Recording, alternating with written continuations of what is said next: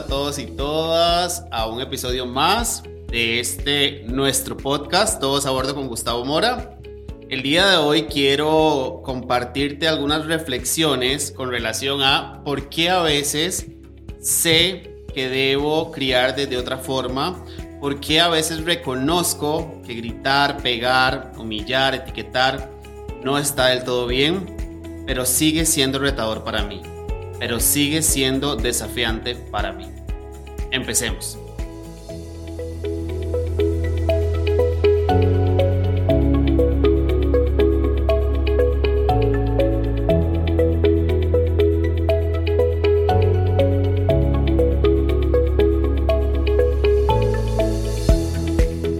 Hola, yo acá súper honrado de tenerte en este espacio una de las cosas que he aprendido a lo largo de todo este tiempo acompañar a familias es no necesitar de estar sentado de ese otro lugar, de estar sentado, donde en este momento estás sentado vos quizás, en un papel de mamá, de cuidador, de papá, de abuelito, de tía, donde una vez que empecé a escuchar, una vez que, que empecé a aprender sobre la crianza respetuosa, mi vida cambió, mis pensamientos cambiaron, sin embargo se torna retador, desafiante, inclusive a veces imposible poder aplicar o poder implementar todo eso tan bonito y que sé y que quizás reconozco es la mejor ruta para nuestros niños y para nuestras niñas.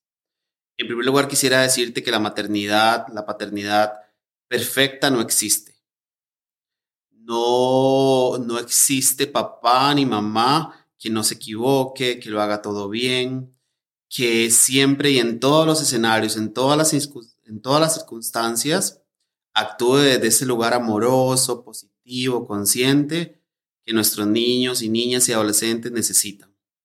Y hoy quiero explicarte, quiero compartirte, quiero que reflexionemos juntos, porque esto es tan complejo de poderlo muchas veces aplicar. Quiero en primer lugar que te imagines que está tu chiquito, tu chiquita, el niño o la niña que cuidas, tu nieto, tu sobrino, en fin, y que está enfrente tuyo, está quizás en un desborde emocional, en un, en un conocido berrinche, pataleta, rabieta. Al frente estás vos, pero en medio de ustedes dos hay una muralla, hay un, muro y te quiero contar de qué está construido este muro. Este muro en su primera base está construido de tu propia infancia. ¿Cómo fue tu infancia? ¿Cómo te trataron de niño? ¿Cómo te abordaron cuando estabas pequeño? ¿Cómo te acompañaron cuando estabas niña, pequeñita? ¿Cómo fueron los adultos que estuvieron presentes en tus primeros años de vida? Quizás recuerdes mucho o en un escenario tal vez no tan alentador, no recuerdes eh, tanto, porque quiero abrir un paréntesis. Hay muchos, muchos, muchos episodios de nuestra vida que nosotros bloqueamos en la infancia porque fueron eventos donde, nuestro, donde nuestra cabecita se llenó tanto de cortisol, que es la hormona del estrés, que el recuerdo o el evento se bloquea. Entonces, no sé si alguna vez has escuchado que hay personas que dicen o te has dicho a ti mismo, a mí me contaban que me gritaban, me contaban que me pegaban mucho, pero yo no recuerdo mucho de eso.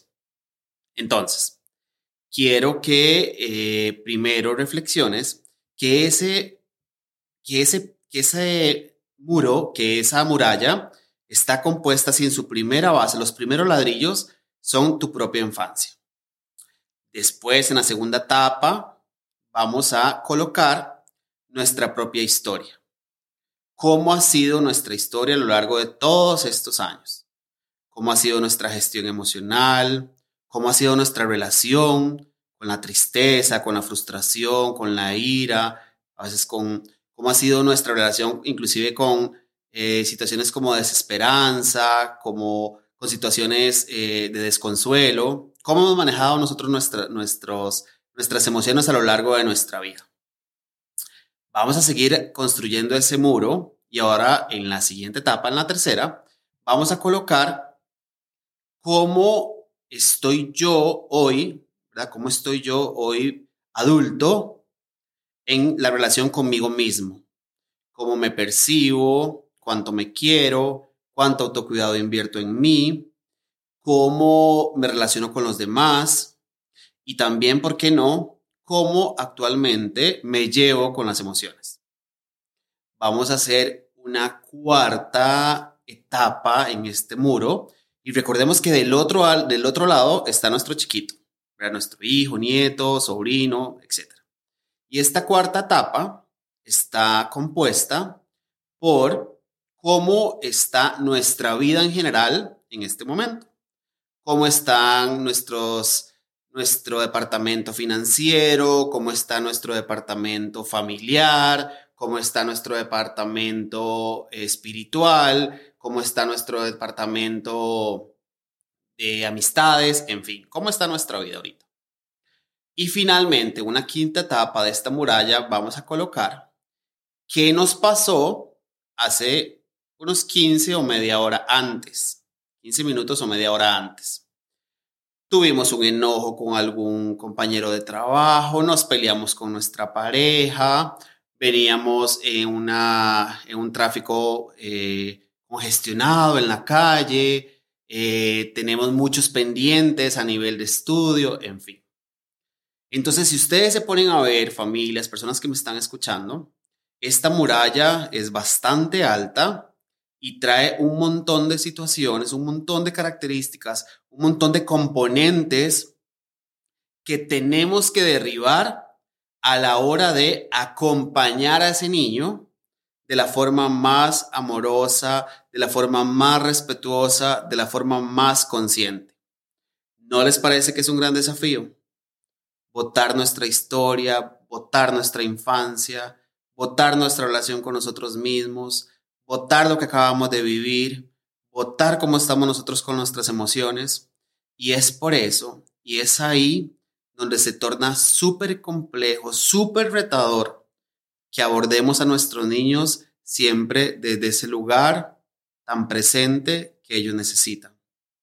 Ahora, esta metáfora siempre me gusta utilizarla porque es una forma de ejemplificar lo retador, lo difícil que se, que se convierte, en lo difícil que se convierte la tarea de criar, la tarea de acompañar, la tarea de estar siempre ahí con un corazón abierto corazón que sin duda necesita ser compasivo, empático, tener misericordia para atender a nuestros chiquitos como lo merecen, inclusive a nuestros adolescentes.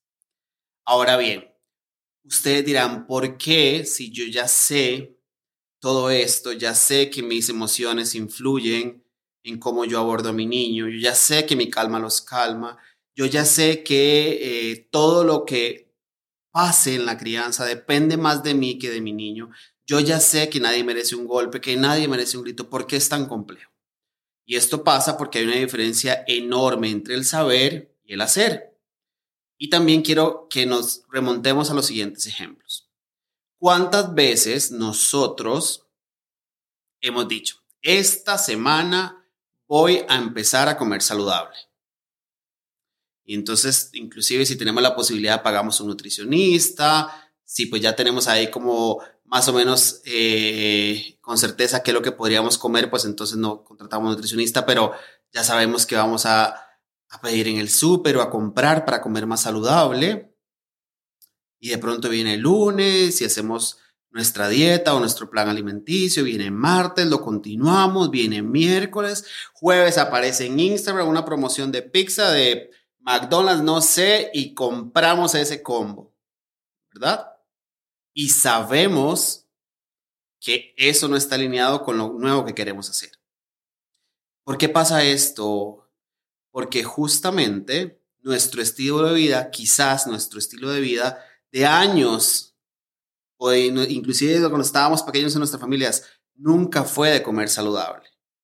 Y como no está en nuestro chip, no está incorporado, no es algo que hemos hecho repetidas veces, por eso se torna complejo. Porque aunque sabemos que nos hace bien, que es la ruta correcta, comer saludable, hay algo ahí que nos va a ganar siempre. O también pensemos en el siguiente ejemplo. ¿Cuántos en enero matriculamos que el CrossFit, que el Zumba, que el gimnasio, que el deporte cualquiera, ¿verdad? Empezamos la primera semana, la segunda súper bien, la tercera se viene aquel aguacero y ¿quién se levanta en la mañana? Hacer deporte, ¿cierto? Es exactamente por lo mismo. No venimos, no traemos una, un estilo y una filosofía de vida de actividad física probablemente. Y por eso se torna retador. Y entonces, como la crianza respetuosa no es un conjunto de métodos, de técnicas, no es un conjunto de herramientas que si yo pongo uno y le pongo otro uno, me suma dos, sino es un estilo de vida, una filosofía de vida. Por eso es que nos encontramos a veces cinco días actuando desde el respeto, desde el amor, desde la misericordia, desde la compasión. Y el sexto día nos encontramos otra vez gritando, nos encontramos otra vez desesperados. ¿Por qué? Porque justamente no ha sido quizás lo que recibimos de niños. ¿Y cómo entonces damos lo que no hemos tenido? ¿Cómo hacemos para poder aplicar algo que no venimos haciendo en repetidas veces por año? Y es ahí, familias, donde yo quisiera en este momento invitarte a no castigarte, a no culpabilizarte, a no llenarte de juicios que no te hacen bien, que no te ayudan a caminar hacia adelante, que no le hacen bien a tu familia y que no es en definitiva lo que tu hijo o lo que tu hija se merece. ¿Y por qué? Porque cuando nosotros caminamos pesado, ¿verdad? Yo siempre también pongo la metáfora de que nos imaginemos que tenemos un bulto y si a ese bulto nosotros le echamos culpa, rencor, odio, eh, resentimiento, ¿verdad? Quejas, ese bulto se convierte un bulto de piedras que no nos permite avanzar, que no nos permite ver hacia adelante y aunque sea un pasito a la vez, empezar a transformar nuestra forma de criar, nuestra forma de vivir, nuestra forma de hacer las cosas. Es por eso que quisiera en este momento enviarte un abrazo enorme a donde quiera que me estés escuchando, a decirte que no eres la única persona que a veces no cría como quisieras criar a decirte que efectivamente tu chiquito, tu chiquita, tu adolescente te necesita presente, te necesita consciente, te necesita que lo respetes, pero esto no te separa de ser una persona independiente con sentimientos, con frustraciones, con necesidades, con eh, desafíos que afrontar. Y en el momento que no nos castiguemos, que no nos culpabilicemos, que no nos etiquetemos inclusive, que nos hablemos más bonito, que digamos que, que hoy no lo logré, pero mañana sí lo voy a lograr. Y en la medida de lo posible, cuando tu voz interna te diga que sí puedes, que vas por buen camino, que vas poco a poco, pero sí vas avanzando, absolutamente todo irá siempre por un mejor camino. Te mando un abrazo grande, como te decía, no olvides eh, que acá en Todos a Bordo estamos para aprender, no para cuestionar, no para culpabilizar, no para generar eh, juicios de valor, sino más bien para que juntos construyamos ese mundo que quizá nosotros no vivimos de pequeños y que los niños y niñas y adolescentes del presente necesitan por el resto de su vida. Y bueno, si este episodio te gustó, si este episodio caló en voz, no olvides compartirlo con personas que creas que les va a servir no olvides eh, etiquetarme. Recuerda que aparezco en redes sociales como Todos a Bordo CR, en TikTok y en Instagram. Además en Facebook como Todos a Bordo. Y para mí es un placer que estés en mi comunidad y que juntos sigamos construyendo espacios donde crezcamos, aprendamos y seamos adultos completamente